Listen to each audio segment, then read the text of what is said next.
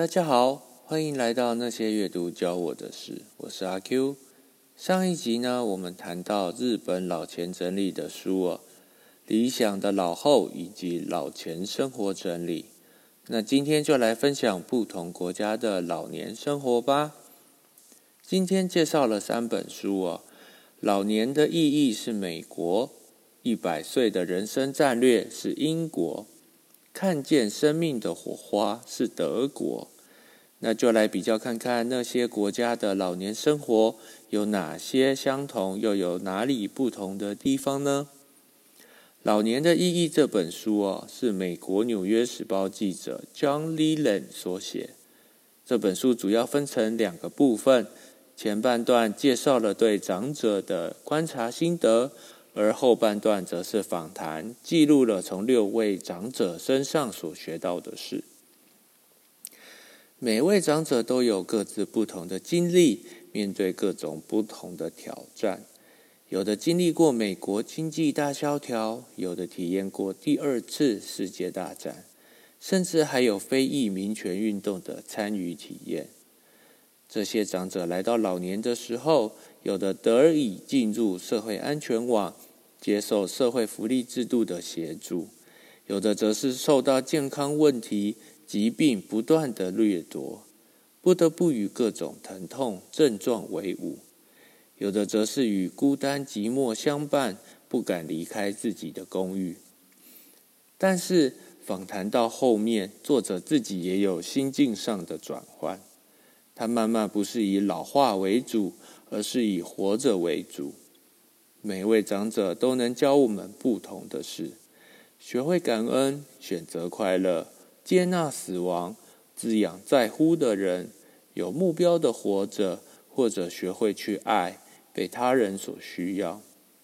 这本书呈现了当今美国长者所面临的处境与智慧。一百岁的人生战略是两位英国伦敦商学院教授所写。书里面有十个章节，从财务理财规划、职场就业心态的转变、活出自我、善用时间、人际关系等等，都有很全面的介绍。最后还有对社会福利制度的建议。这本书一开始就提出了一个问题哦：长寿是礼物还是一个诅咒？当然，如果是采取作为礼物的正面角度，那就会积极从自己做起，调整心态，做好心理上的准备，进而督促国家去打造一个适合长者的制度与环境。最后一本《看见生命的火花》是一位香港记者研究德国老年社会的书。这本书分成三个章节，从长者的人生故事。长者的社区参与到高龄城市的规划，从三个面向呈现出德国正面明亮的高龄社会。这三本书以满分五分来评分的话，阅读的难易度两分。每本书都有实际的案例分享，让人能亲身体会长者的处境。执行的难易度三分，对距离退休还很遥远的我来说。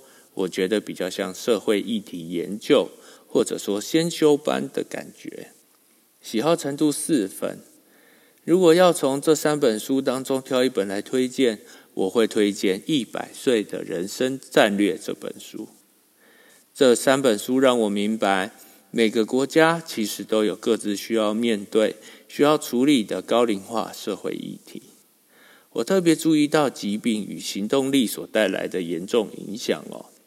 每个国家的长者在丧失行动力之后呢，许多的需求就会接踵而来。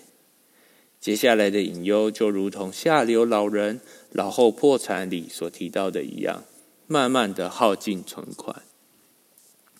经济来源、居住、医疗、长照、社区参与、社会安全网、社会福利制度，都是每个人甚至每个国家都要面对的课题。